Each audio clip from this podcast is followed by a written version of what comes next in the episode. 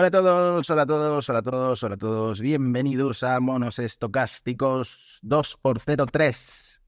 Ya nos vamos metiendo de lleno en el nuevo curso, Antonio, de esas asignaturas que vamos a repasar, que ya dejamos atrás en los dos episodios anteriores, pues ahora ya las estamos cursando. Yo estaba muy contento esta semana, Mati, porque había encontrado la oferta laboral perfecta para ti.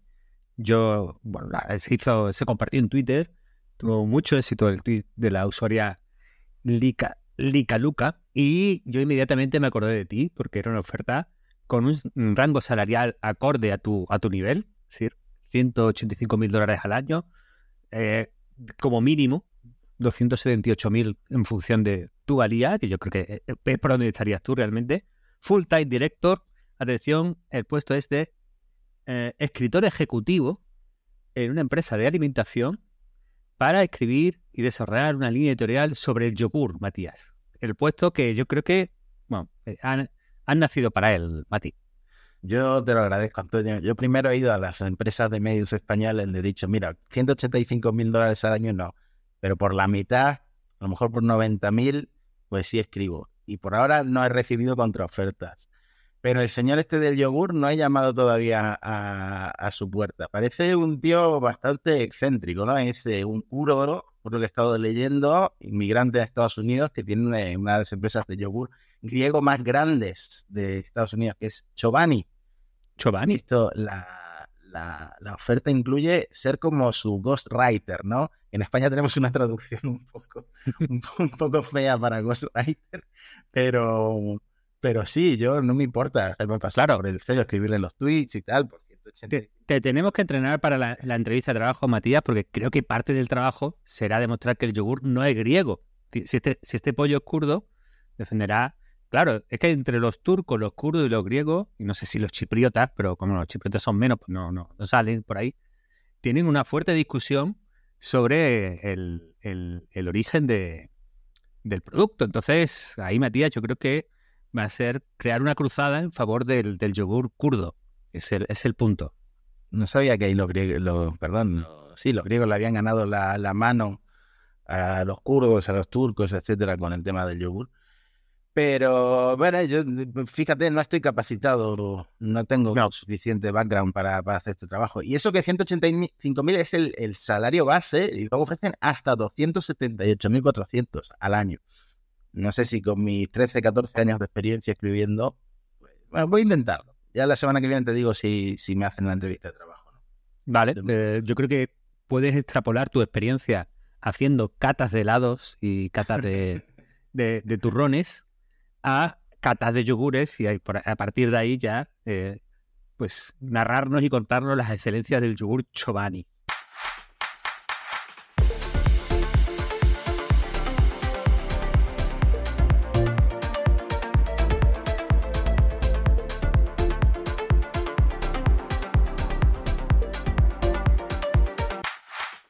Vamos a cambiar de tema porque yo te quería preguntar por una cosa y es si te has leído el mega reportaje extensísimo con entrevistas que le dedica Wired a OpenAI y a sus ejecutivos y fundadores. Es una maravilla. La, lectura de la semana, del mes y de, no sé, eh, es un súper reportaje que, maravilla de, acceso le han dado a Steven Levy, el, el firmante del mismo, a pues eso, eh, la dirección, las cabezas pensantes y la apertura a la, hora de contar su historia con, bastante transparencia. Bueno, esto siempre entre comillas, porque como no sabemos lo que no nos han contado, pues siempre quedará un poco, un poco de duda, pero tiene ese, ese pequeño efecto de saber comunicar algo que, que, siempre tiene, tiene, tiene ese e, efecto raro en los lectores, ¿no? Ese efecto de atractivo en los lectores, que es lo que Sam Altman y el resto de directivos de OpenAI consideran normal y hablan con normalidad, pero que a la hora de simplemente, mira, me han dicho esto, esto es lo que ellos piensan, claro, nos resulta absolutamente llamativo. De hecho, la pregunta que uno se va haciendo a lo largo de todo el reportaje es si OpenAI se parece más a una secta que a una empresa de tecnología, Matías. De hecho, a, la gente de YouTube tienes ahí la foto con, con, el, con este cuarteto de, de Altman, Mira Murati y Brockman, ¿no? Que es que bueno, que, Están ahí, pues, a punto de, hacer esa pregunta, ¿no? De, oiga, ¿tiene usted unos minutos para hablar de la singularidad y la inteligencia artificial general? Tienen ese, tienen ese halo, Matías, en todo el reportaje. Sí. Nada más tiene es esto que dices de la secta, porque por lo visto, y esto yo no lo sabía, solo contratan a, un perfil específico de ingenieros y, de científicos de la inteligencia artificial que son los creyentes, ¿no? No sé si quieres pasar a hablar directamente de eso o hacemos un resumen previo de otras cosas que se comentan. Claro, eh, el punto componente sectario es el que tú dices, es decir, oye, que solo contratamos a personas que creen que la inteligencia artificial es posible. Y ojo, claro, esto en 2023 ya parece un tema de conversación normal, ¿no? Que te lo puedes tomar en serio. En 2015, cuando empieza esta gente, estaba totalmente fuera de lo que dentro de las conversaciones, dentro de la inteligencia artificial, se consideraba como razonable hasta preguntar, ¿no? Es como...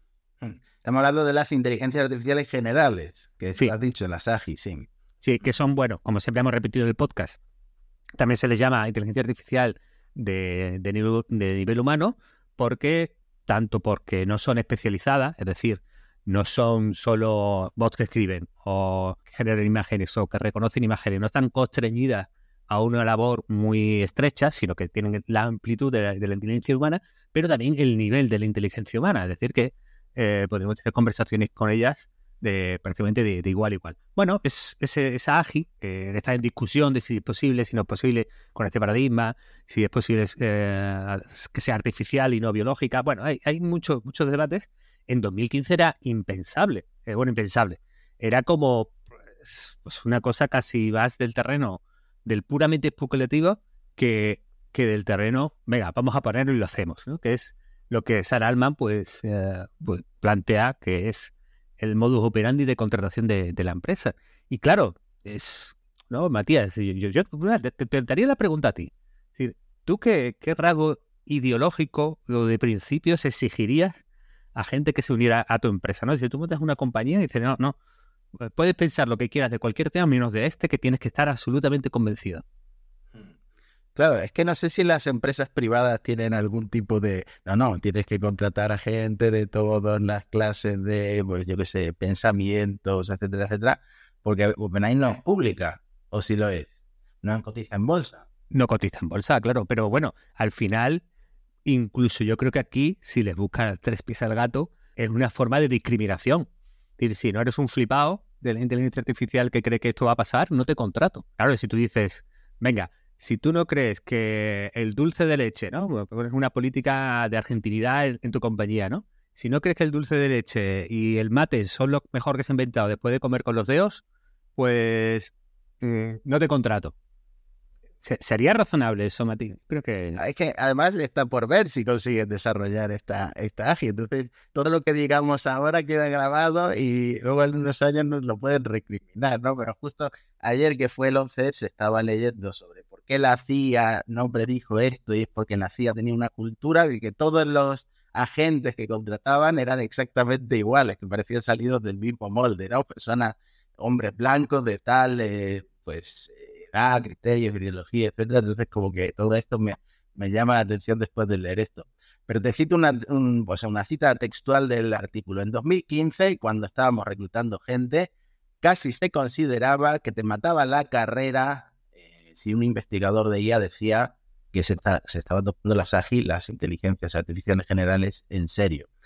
O sea, que estaban buscando gente que fuera de lo normal, gente excéntrica dentro del sector, ¿no? Sí, sí, porque Además, OpenAI, y lo, lo confiesa en el reportaje, no tenía una idea específica. No es que diga, mira, es que hemos dado con, una innovación en, las, multicapas del deep learning que estamos desarrollando, hemos encontrado esto que tiene pinta de que nos va a llevar allí. No, no, no tenían una ruta específica. De hecho, ellos se, se con el Transformer, lo cual le potencia muchísimo el desempeño tecnológico de sus modelos que no, que ni siquiera lo desarrollan en OpenAI.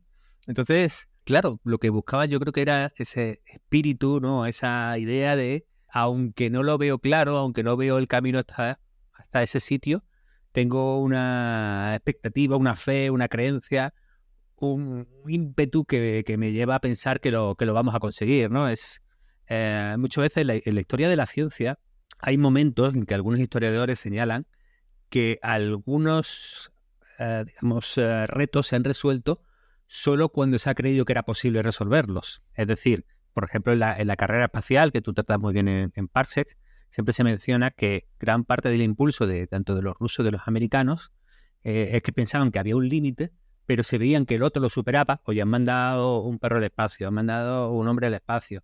Simplemente el hecho de, oye, ya sé que es posible porque lo han hecho el otro, entonces eso como destapona eh, una parte de la creatividad y del impulso que te lleva al desarrollo de que tú también lo consigas. Entonces, se está viendo ahora que, sin Guerra Fría, o sea, el cohete este nuevo que ha hecho la NASA para ir a la Luna es un despilfarro de dinero y ahora ya están viendo que, bueno, a lo mejor es, demasiado gasto, ¿no? Si, la Guerra Fría, si esa, esa que tú dices, ese juego psicológico, parece que las cosas no están funcionando tan Pues sí, de todas maneras, en el reportaje hay mucho más cosas. Alman va, va un poco de guay, ¿no? Dice que él está en esto para hacer progresar a la humanidad y no, no por dinero. Dice que no tiene ninguna participación de, en OpenAI y que odia que le hagan esa pregunta porque ya es suficientemente rico, que no necesita eh, más dinero, pero que está pensando en comprar una participación para que dejen de hacerle la pregunta del plan que no tiene.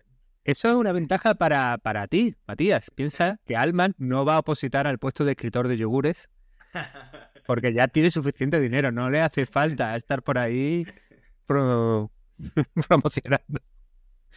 bueno, el caso que hay una anécdota chulísima en el reportaje que es que eh, que es un genio, que uno de los genios de la inteligencia artificial que está trabajando en OpenAI, eh, estuvo a punto de no ser contratado por algo muy mío, Matías, por algo muy, muy nuestro, también te voy a incluir aquí, que es que se le quedó en borradores, se le quedó en draft el correo electrónico en el que decía que aceptaba las condiciones. ¿Cómo puede cambiar tu vida, la historia de una empresa, la historia de la inteligencia artificial? Porque sin eso es que ver una pieza clave en, lo que ha conseguido OpenAI, que a lo mejor no teníamos ni ChatGPT, no teníamos nada, sí, porque este pollo dejó el, mail en borradores. Eso nos pasado hace poco en Mones Estocásticos. No vimos un email y nos saltamos una reunión que, que nos habían convocado los dos. Es verdad. Bueno, eso forma parte de nuestra Creo que la humanidad va a perder menos con nuestro correo que con el de, con el de pero bueno, al final se arregló porque Alma, que es un tío que, lo persiguió y que no, no dejó que lo dejaran en, visto, no, no, permitió este ghosting involuntario de Suskever. Y, bueno, y también, por ejemplo, cuentan la historia de que Alman se estaba pensando de presentarse a gobernador de California. Sí, eh, uno de los sucesores de Schwarzenegger, ¿no? un puesto de gente Sí, claro, pero dice, es que claro, la IA general se va a construir solo una vez en la historia de la humanidad, por primera vez, ¿no? Entonces, pues, e, entre gobernador de California y esto, pues me quedo con, esto. Curioso la, mentalidad de esta gente, Matías, cómo eligen los proyectos y, y cómo, lo, cómo lo desarrollan, ¿no? Hmm. Además, eh, de OpenAI no lo comentamos porque creo que no nos dio tiempo en el episodio anterior o no había salido todavía, pero han convocado una conferencia para desarrolladores en la que ya aclaran que no va a salir ni GPT-5 ni GPT-6, pero que va a haber novedades interesantes, ¿no? Entonces están haciendo un llamamiento a los desarrolladores interesados en la inteligencia artificial para que vayan a San Francisco el 6 de noviembre. Sí, bueno, va a ser interesante. Yo creo que va a ser bastante más interesante que, la presentación de Apple, porque que es hoy cuando grabamos. Entonces me la juego antes de que, de que sea la presentación. Ah, yo creo que va a ser interesante comparar la presentación de Apple, que siempre ha sido uno del evento tecnológico del año en cuanto a audiencia, interés, ¿no? Ah, con la, conferencia de OpenAI y, ver cuánto, cuánto atención y cuánto interés eh, despierta cada uno, porque mi impresión es que estamos ante una época más crepuscular, más de agotamiento de la capacidad de innovación y de cambio y de impacto que es el de la, de la computación móvil, el teléfono móvil, que ha sido una era en la que ha sido eh, protagonista, líder en, todos términos, económicamente, de interés, de impacto, etcétera. Y la inteligencia artificial que creo que es la gran plataforma, la gran tecnología de la década y que, va a tomar el relevo. Entonces, creo que la comparación en interés entre las dos conferencias va, a resultar interesante para eh, calibrar esto, esta hipótesis que yo te planteo. Bueno, yo tengo dos cosas que decir. La primera, eh, estoy deseando ver cómo te vende Apple el cambio a USB-C, que ya sabemos que está forzado por la Unión Europea, pero seguramente que te lo envuelven con papel de regalo y te dicen algo así como que Apple fue la primera en adoptar USB-C con sus portátiles, que este es un cambio revolucionario. Bueno, eso por un lado. Y por otro lado, cada vez hay más noticias que hablan de el dineral que está dejando Apple en entrenar modelos de IA generativa, probablemente modelos de lenguaje, porque parece que van a reescribir Siri desde cero, que es una cosa que casualmente comentábamos la semana pasada. Sí, sí. algún día veremos novedades de Apple y diremos, coño, se han puesto al día o lo están intentando. Sí, de hecho, bueno, las noticias que, que han circulado estas semanas es que están quemando millones de dólares al día eh, poca broma, ¿eh? Porque eh, no haces esta inversión si no hubiera una apuesta eh, realmente serio, ¿no? Entonces, el entrenamiento de grandes modelos, y además cuando vienes de no tener pues, ese conocimiento en la casa, sino que empiezas desde muy atrás, pues es, es, muy caro, cuesta mucho, mucho tiempo y, y sobre todo creo que el, mayor riesgo para Apple, ya, ya lo hemos comentado aquí, no es tanto que la gente use ChatGPT, porque Apple está en una posición tan buena con iPhone que ese impuesto digital del 30% de la App Store eh, se lo va a comer. A todo lo, todo lo que pase en la capa de productos y servicios se lo va a comer. Pero fíjate, con, con Siri es un tema sensible, porque si los cacharros de la competencia son más inteligentes, y son más inteligentes no en el sentido de que le pregunto, venga, dame una receta de esto, no, más inteligente en el sentido de que mi relación con ellos es que le pido cualquier cosa complicada con voz o texto, es decir, con lenguaje natural, y la hacen. Entonces, si eso lo tiene un competidor y tú no lo tienes, en ese momento yo creo que es verdad que tu cacharro y tu dispositivo, que es parte nuclear del, negocio de Apple, eh, puede verse afectado. Entonces, yo creo que el proyecto interesante a mirar ahora mismo es eh, el Windows Copilot, es decir, la parte en que eh, Microsoft va a integrar Copilot en, Windows para ver hasta qué punto te permite manejar el ordenador. Hasta qué punto es bueno, entendiendo que con lenguaje natural, no, quiero que me cambies el fondo, quiero que me cambies eh, la salida de sonido, quiero, oye, que me voy a poner a grabar un podcast, ponme, ponme mi setup de podcast.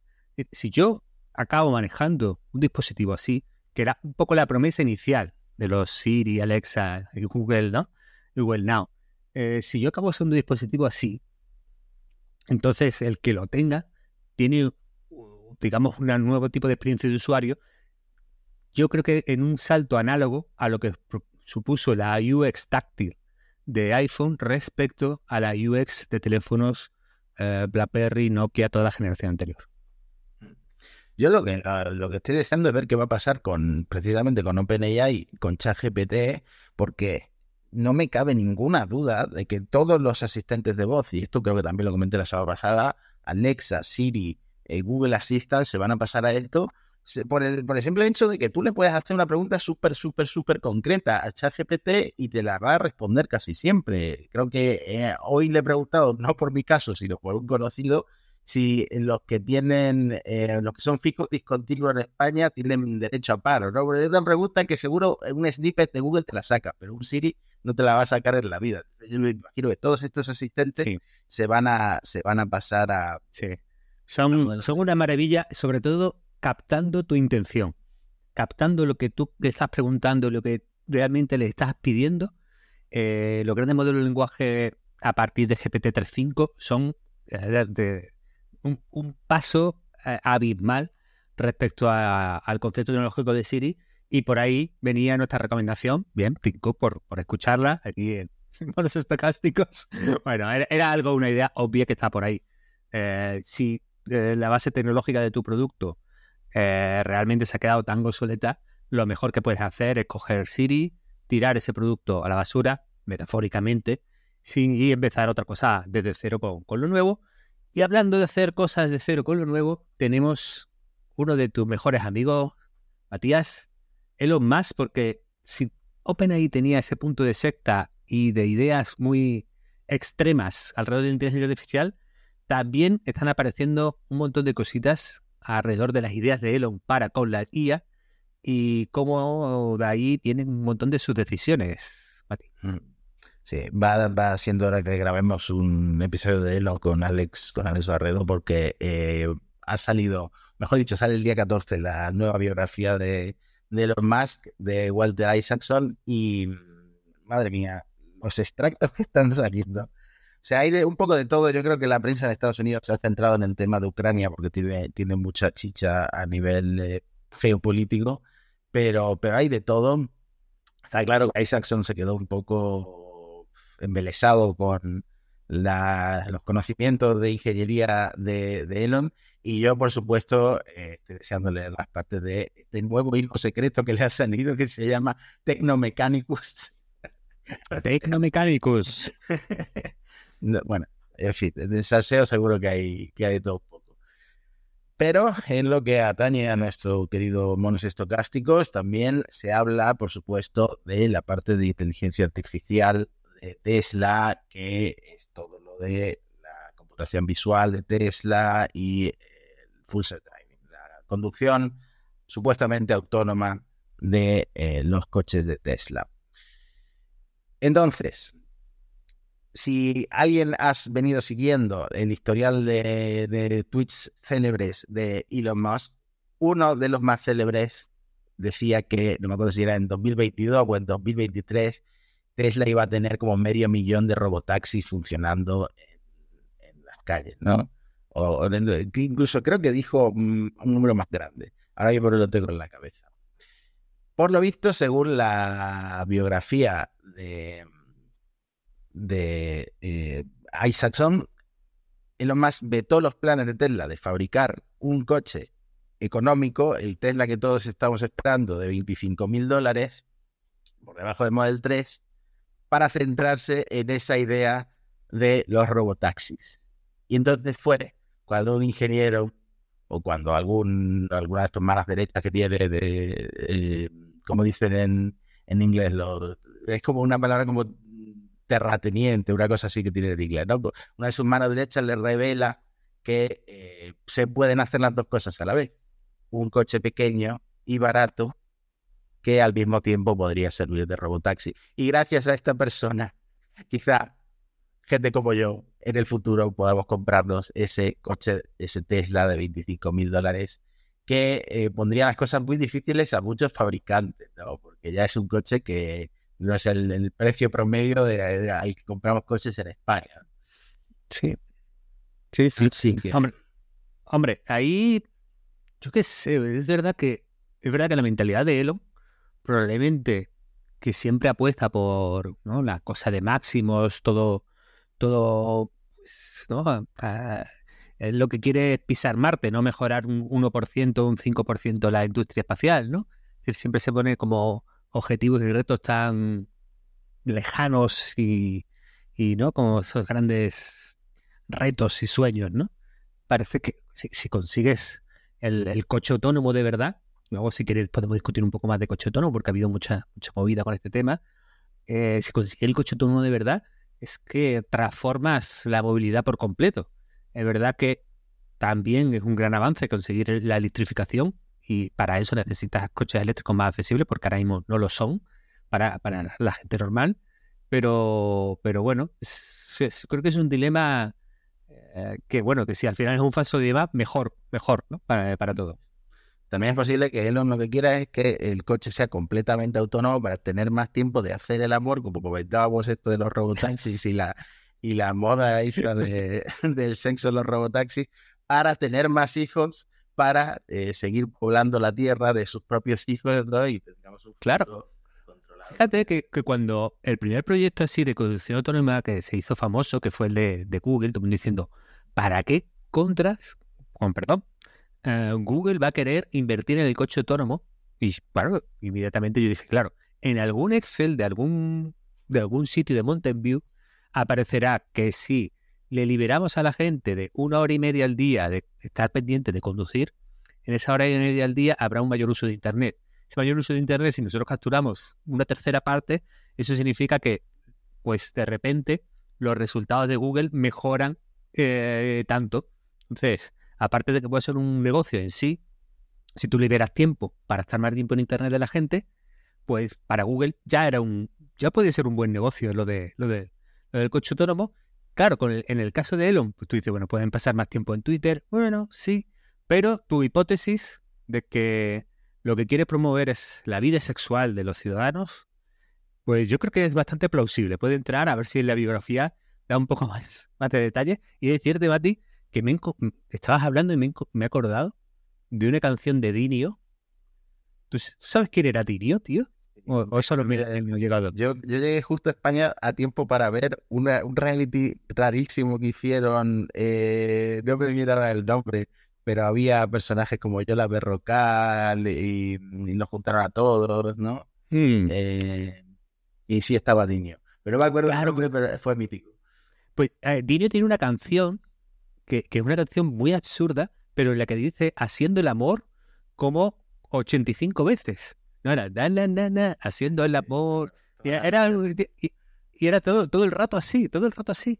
Y entonces me he acordado con, con Elon Musk, los robotaxis y tu, tu hipótesis eh, procreadora. Yo creo que sería mucha insistencia poner en el título de nuevo algo sobre sexo en robotaxi, pero lo de toda la noche, además con la gente cubana no haciendo el amor, pues podría, podríamos guardarlo. Claro, el público cubano tenemos que conquistarlo. Eso es bueno, más, más extracto del libro de lo cuéntanos, que tú eres el experto. otro extracto del libro que eh, nos dará que hablar cuando podamos leerlo completo es eh, la tormentosa relación entre el señor Musk y eh, Larry Page, el cofundador de Google. Porque, por lo visto, se pelearon a causa de sus diferentes opiniones sobre el peligro de la inteligencia artificial. Este es un tema que el señor Elon Musk lleva mucho tiempo dando la vara. Eh, casi obsesivamente, y además discutían en casa de, Page, porque Musk, como sabemos, suele dormir en casa de sus amigos.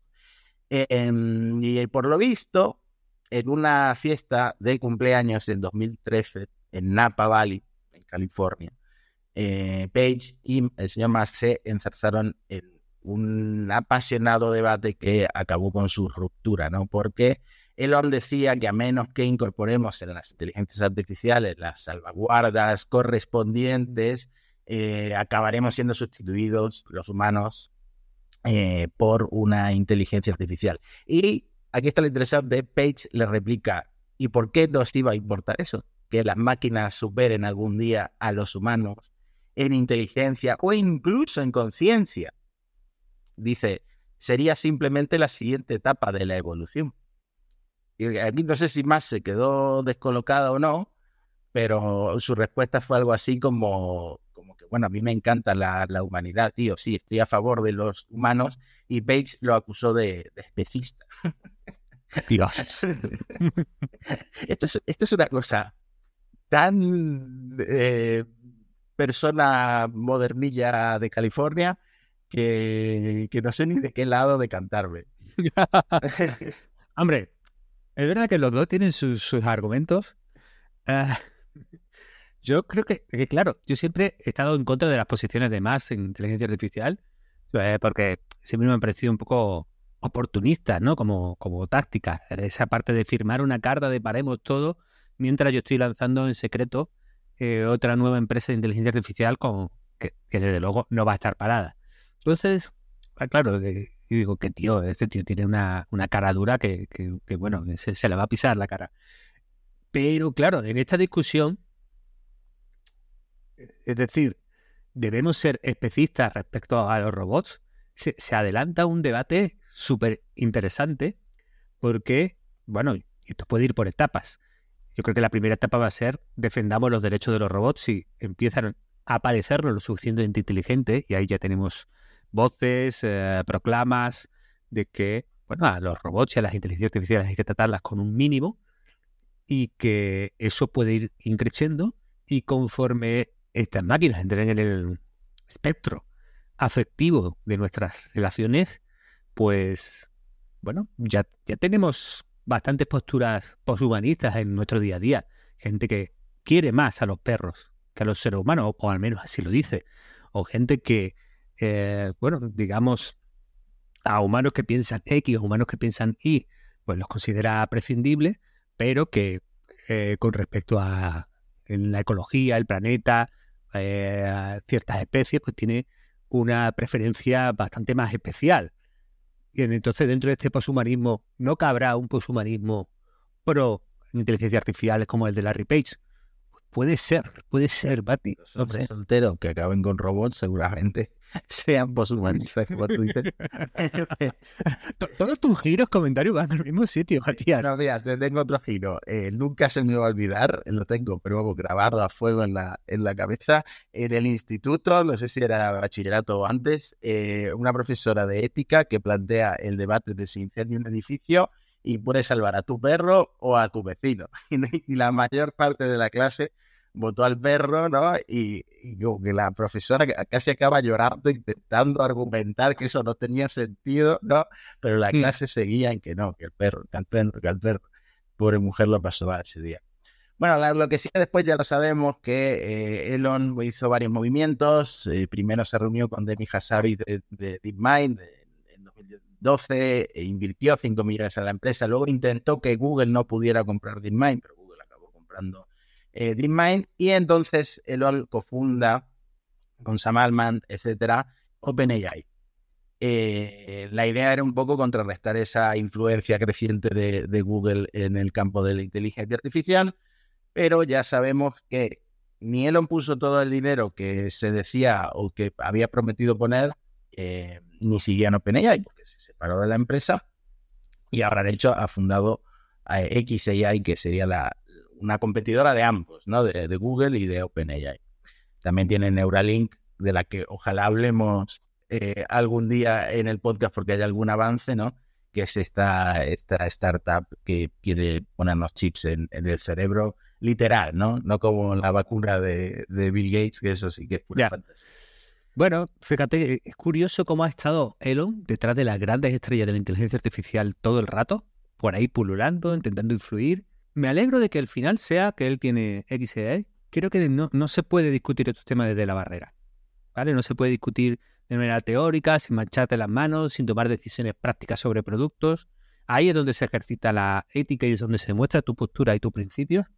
Y que lo que no puede ser intentar, venga, eh, solo discutiendo y hablando y desde fuera quiero establecer los límites de la inteligencia artificial eh, imponiéndoselos a Google, imponiéndoselos a DeepMind, imponiéndoselos a OpenAI. No, mira, oye, si quieres realmente influir, haz la mejor inteligencia artificial y hazla tan buena, eficiente, verdadera como tú creas que tiene que ser y así triunfarás. Pero solo intentando ahí por detrás eh, mover los hilos, pues no, eso no se vale.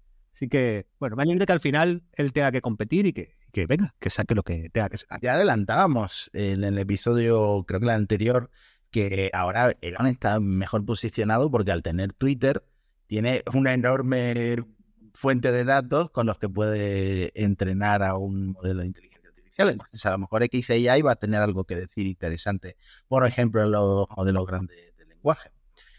Además, eh, se ha metido en este lío del tema de los robots con el Optimus de Tesla, o sea que vamos a seguir hablando de Elon en el futuro, a ver cómo le salen las cosas.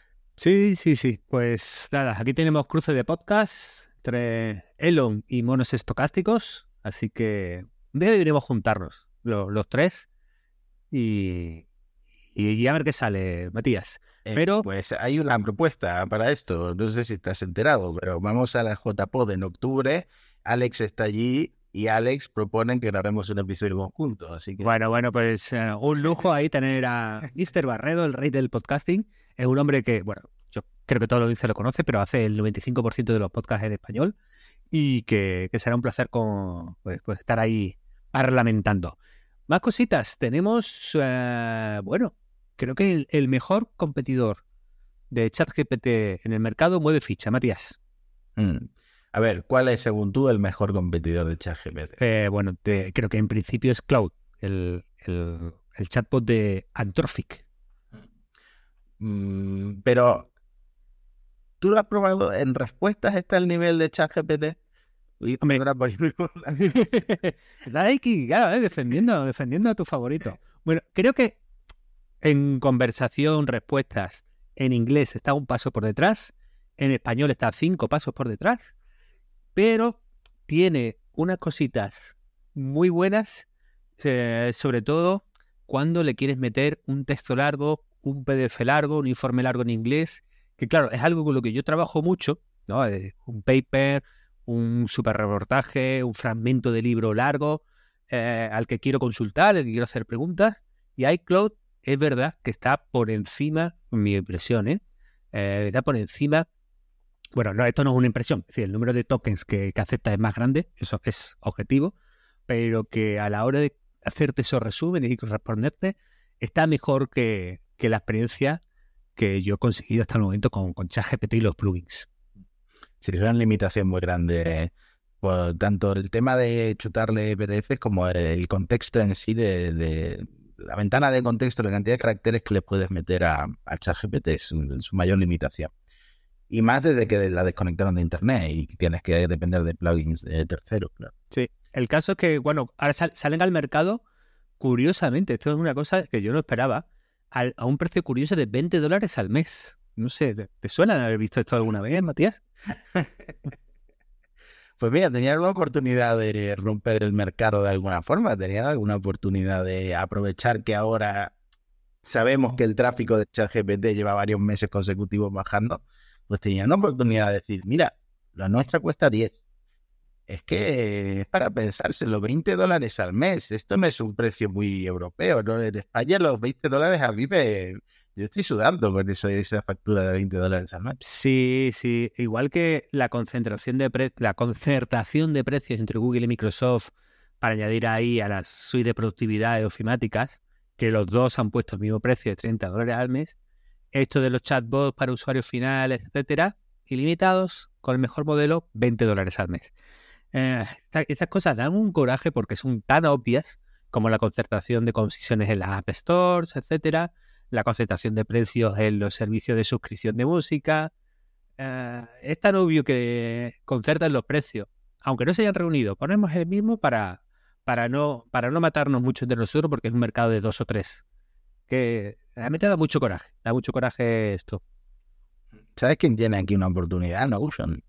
Notion, si no me equivoco, si lo pagas anual son 8 dólares al mes hasta donde se usan GPT-3 o 3.5 por debajo, eh, aunque también he leído por ahí que usan Lambda, no sé si eso es posible, no sé si la API de Lambda eh, funciona para este tipo de empresas.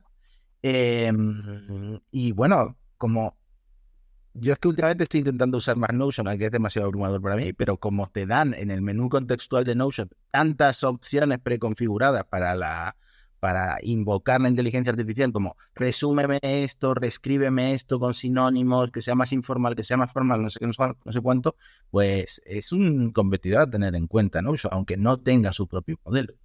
Sí, sí, pues es más barato. Voy a volver a intentarlo, para mí también. Es, muy complejo Notion. Tiene tantas posibilidades que, abruma. Y, bueno, ahora hay que dar una oportunidad.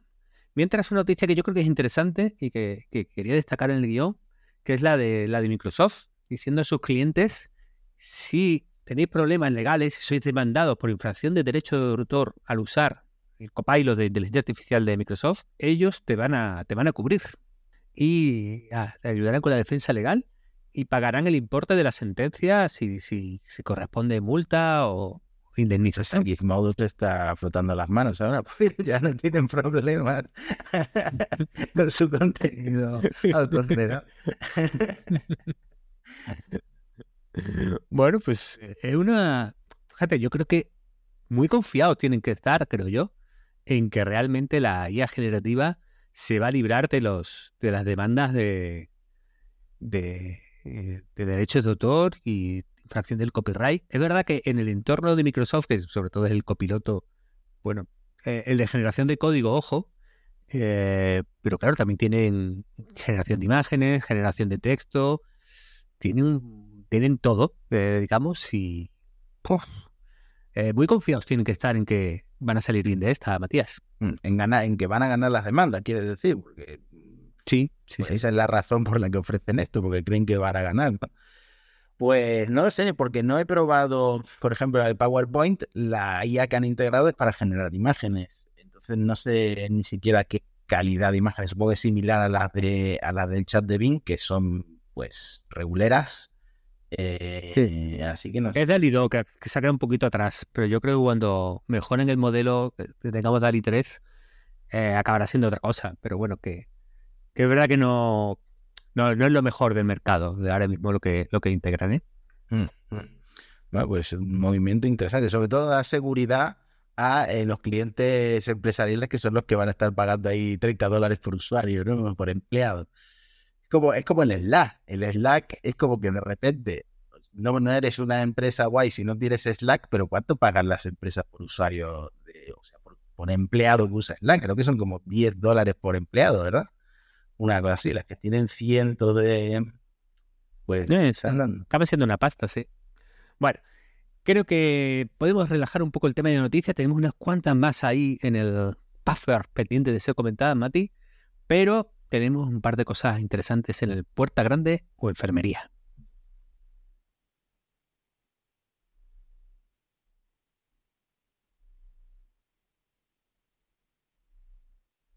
Puerta grande de enfermería. Otra vez no he hecho los, eh, los deberes y no sé qué me traes. Así que vamos con la dinámica habitual de tú me lees eh, las propuestas de tu puerta grande de enfermería y yo soy el que sentencio. Vale, perfecto. Bueno, tenemos un par de puertas grandes y un par de preguntas un mono, nuestra sección nueva.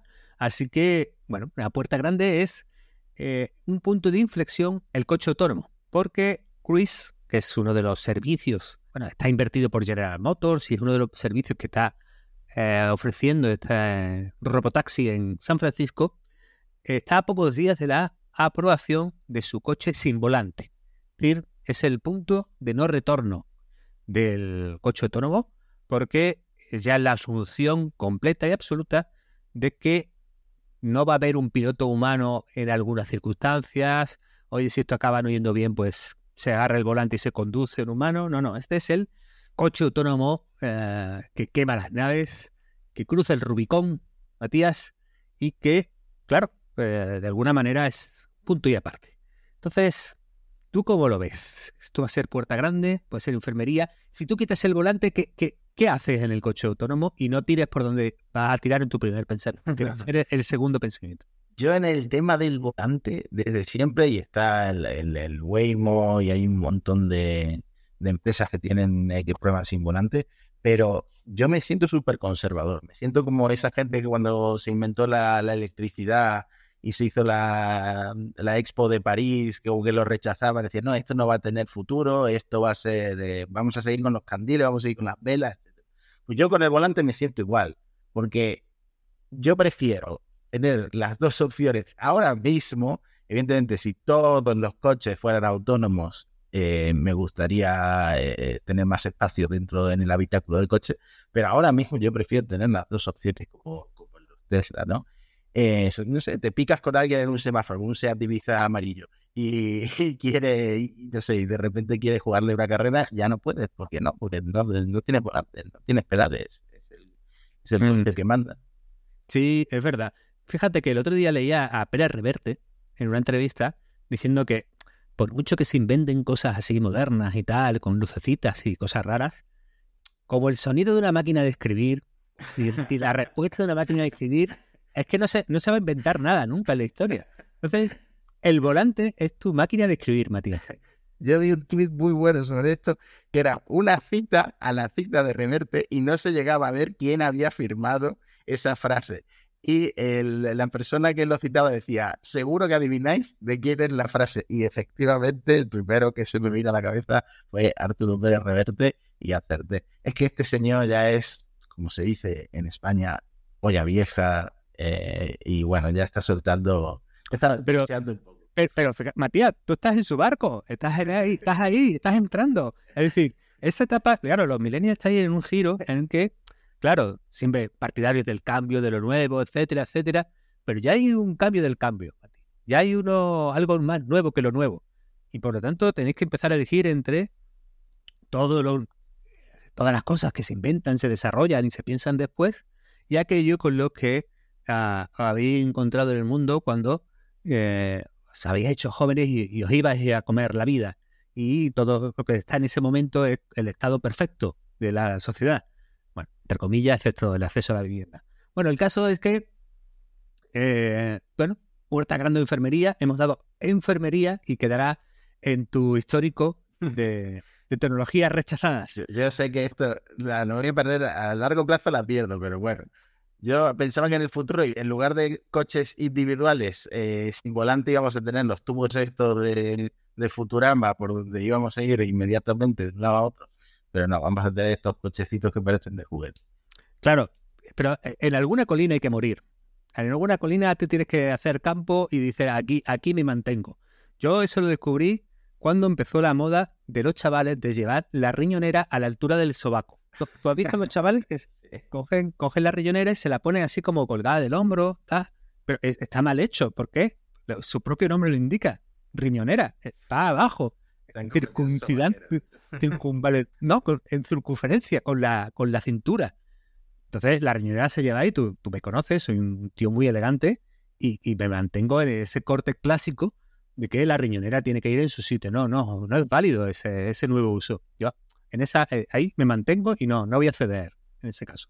Bueno, un caso eh, muy bueno que yo creo que con este te voy a convencer porque demuestra varias cosas que es la capacidad de la IA y también de, de los proyectos abiertos. Hay un proyecto en el que acaban de convertir 5.000 libros electrónicos del dominio público en audiolibros que además suenan como leídos por humanos coges, pues eso, eh, obras que ya no tienen esa protección del copyright porque han pasado decenas y decenas de años desde su publicación, eh, se las pasas a un sistema que convierte el texto en audio, pero esto ya tiene una calidad tal que parecen narrados por humanos. Es el problema que hemos comentado muchas veces que tienen pues los actores de voz y los narradores con la competencia que puede conseguir la inteligencia artificial.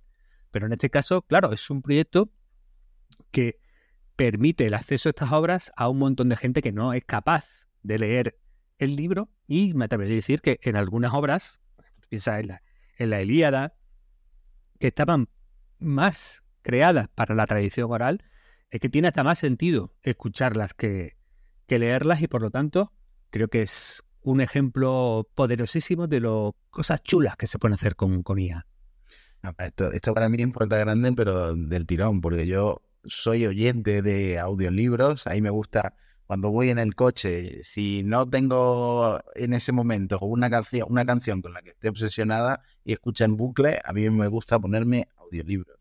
Y, y ya en el Mac, cuando voy a leer artículos, sintetizo voz con pues Edge de Microsoft, tiene el sintetizador de voz que funciona muy bien, y luego Apple tiene el suyo propio, que es una voz superhumana, es la de Siri. Entonces, a mí no me...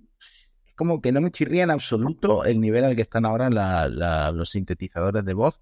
Y, si es para acceder a, estos libros, pues mejor que mejor, ¿no? Incluso ya, ya hay herramientas gratuitas. en el momento en el que estés escuchando este podcast, querido oyente, lo habrás visto en nuestro perfil de Twitter porque ya lo habremos publicado. Ya hay herramientas gratuitas que te, eh, te hacen gratis la traducción y el síntesis de voz imitando la voz original, como hemos hecho nosotros con, Bertino Porne en Twitter. Sí, además de que eh, el, el, la herramienta que hemos usado, creo que además como que te modifica el vídeo en la forma que mueve los labios para que no haya ese efecto de te doblo, pero no, no hay un acompasamiento entre el gesto del emisor y el audio que estás escuchando, que no chirría por ahí, ¿no? Claro. Exceptuando que va a dejar sin trabajo a eh, dobladores profesionales es una mejora que los labios coincidan con, con, claro. con lo que está diciendo el actor. Lo que pasa es que aquí hay, aquí un dilema, Mati, porque tú has elegido uno de, tus ídolos, de tu referente, un artista que es importante en tu vida y, para ti, que es Bertino Borne, para, en una de, sus mejores etapas, en Contacto Contacto, cuando, cuando presentaba este histórico show de, de Telecinco, y claro, es muy importante para ti conservar la voz del cantante, del, del emisor original. Como voy a escuchar una canción de Michael Jackson, pero no, va a cantar otro tío que no es Michael Jackson, pero como, lo hace en español, pues le, pongo la voz por encima. Pues no, hombre, yo quiero escuchar a Michael Jackson, que es el cantante original, ¿no? Es, para, cuando tienes una conexión con el artista, pues es importante, ¿no? Bueno, pues animo a la gente a que vaya a ver el vídeo de Bertín Osborne contando en inglés y en otros idiomas su único gatillazo de toda su historia. La verdad es que queda muy bien, muy bien. Y eso, como decía, es una Momento histórico de la televisión española que todas las generaciones tendrían que, conservar y ahí nuestra labor y nuestra contribución no es un poco menos que lo de los 5.000 libros para la gente que no puede leer, pero bueno, nos vamos acercando. Oh, yo tenía la idea con esto, Antonio. Lo que pasa es que la herramienta esta, cuando deja de ser gratuita, cuesta 25 dólares al mes, entonces ahí ya me estoy pensando, pero ¿no podríamos con esta herramienta darle a gente de otros países, de Brasil, que es un país muy internetero, que tiene un sentido lo más parecido, eh, no que yo sé, la, la India, ¿no? Darle acceso a nuestra cultura, doblando nuestros mejores clips de la historia de la televisión española con esta herramienta. Jolín, qué, qué, gran, qué gran idea, ¿eh? Yo creo mm. que, vamos, prácticamente, bueno, eh, Radio Televisión Española, Mediaset, A3 Media, aquí estamos. Eh, sí. Podemos... El que, quiera, participar, abriré un Patreon para los 25 dólares. bueno, el, el caso es que yo estoy pensando en que Matías, si, doblamos nuestro programa, yo creo que tenemos que pensar un par de idiomas o tres en el que creemos que monos estocásticos tiene sentido. Yo renunciaría al inglés, porque es un mercado que está copado, ya hay mucho contenido. Eh, los anglosajones a mí en realidad no me caen tan bien, eso eh, lo tengo. Italiano lo podríamos hacer en persona porque yo, mira, hice un viaje a Italia con mi familia y mis hijos se asombraron de que yo a los cinco minutos hablaba italiano. Perfectamente. Como Peter Griffin, ¿no? Sí, sí. Algo así, bueno. bueno, el caso es que, bueno, eh, dejamos la ventana abierta de el monos estocásticos multidioma y te traigo como última posibilidad una consulta para, para que la resolvamos.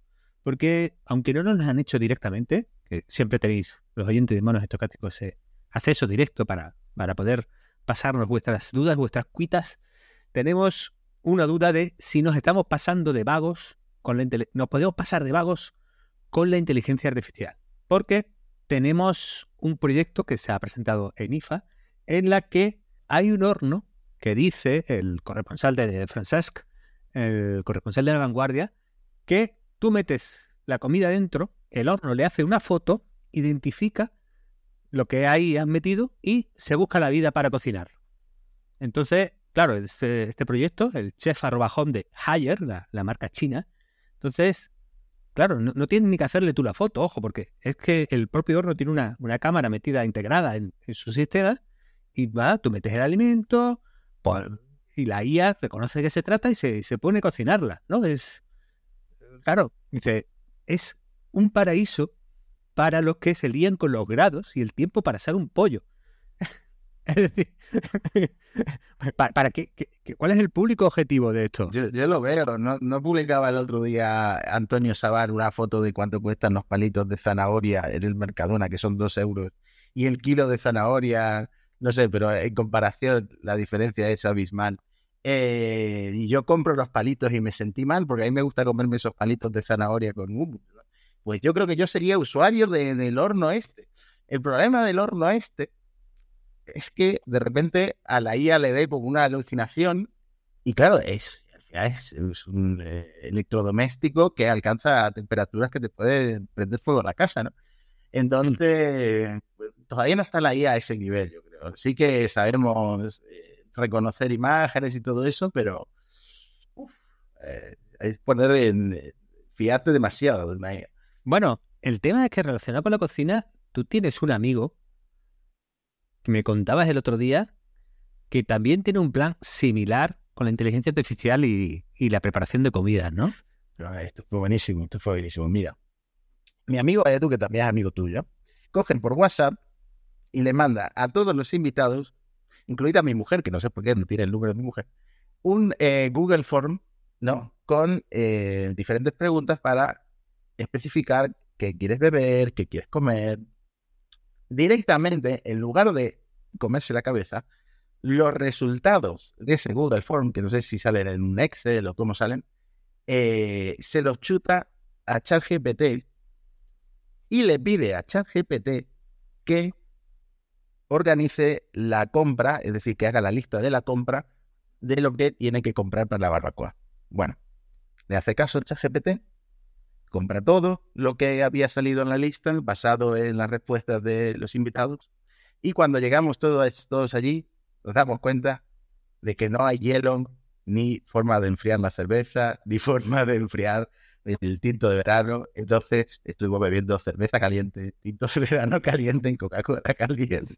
Porque ChatGPT, ChatGPT ahí no estuvo muy fin. Nos estamos, yo creo que hay una tentación ahí de la, de la vagueza y de la delgación que además es contraproducente porque lo más divertido de una barbacoa que la prepara es pues, pensar en que voy a hacer algo chulo, cómo se prepara, leer, ver vídeos, eh, ¿no? tener todo el proceso, comprobarlo 400 veces, revisar todo, estar encima. Eso es la parte divertida de una barbacoa. Luego ya es el banquete, el comerlo y tal, y ver, está bien. Ahí hay gente, vale, pues está bien, ¿no? Pero lo realmente guay de la barbacoa es todo el proceso de preparación. Entonces, esta vía de la vagancia extrema vía inteligencia artificial, yo aquí eh, me voy a situar en contra, Mati. Además, hace poco me tropecé con un, con un vídeo que es eh, muy interesante porque es un giro diferente, no, no es la vagancia de Edu, sino es eh, otro punto distinto el que profesores universitarios de matemáticas se planteaban que cuando los inteligencia artificial, cuando la máquina sea capaz de pues realizar las pruebas matemáticas, es algo en lo que ya desde, desde los tiempos de Bertrand Russell ya habían avanzado un poco y, y habían hecho algunas demostraciones interesantes de teoremas, pero claro, cuando los teoremas y los avances de matemáticos los ejecutan las máquinas, ¿qué pasará con nosotros? Y había una reflexión de uno de los profesores que me resultaba muy, muy, muy interesante eh, eh, y muy persuasiva, porque decía que el problema es que si los ordenadores hacían las pruebas, tú dejarías de pensar en las pruebas y ese dejar de pensar en cómo demostrar los teoremas eh, sería una pérdida incalculable. ¿Por qué?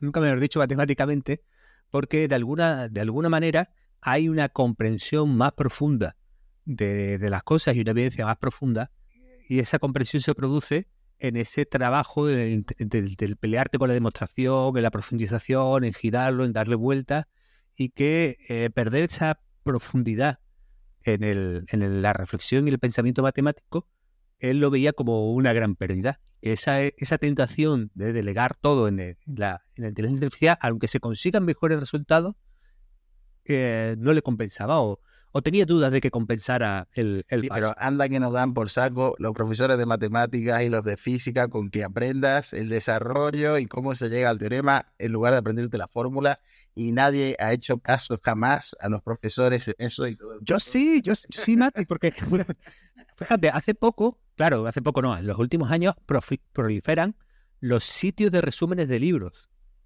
este libro está de moda, muy importante, vas a aprender esto. Pues en vez de leerte las 300, 400, 200 páginas, léete un resumen de 15. Tal, la idea fundamental, las conclusiones, has aprendido esto, ya lo sabes. Pero no vale, eh, no vale, porque no es, no es eh, qué dice o qué ha aprendido ese, sino cómo lo ha averiguado, cuál es el camino, cómo ha conseguido descartar el resto. Entonces, solo me convence y solo lo interiorizo si entiendo, solo me convence y solo lo interiorizo si entiendo todo el camino intelectual hasta llegar a la conclusión. Si no, no me vale. Ya Entonces, el alumno favorito de la clase de Antonio de matemáticas.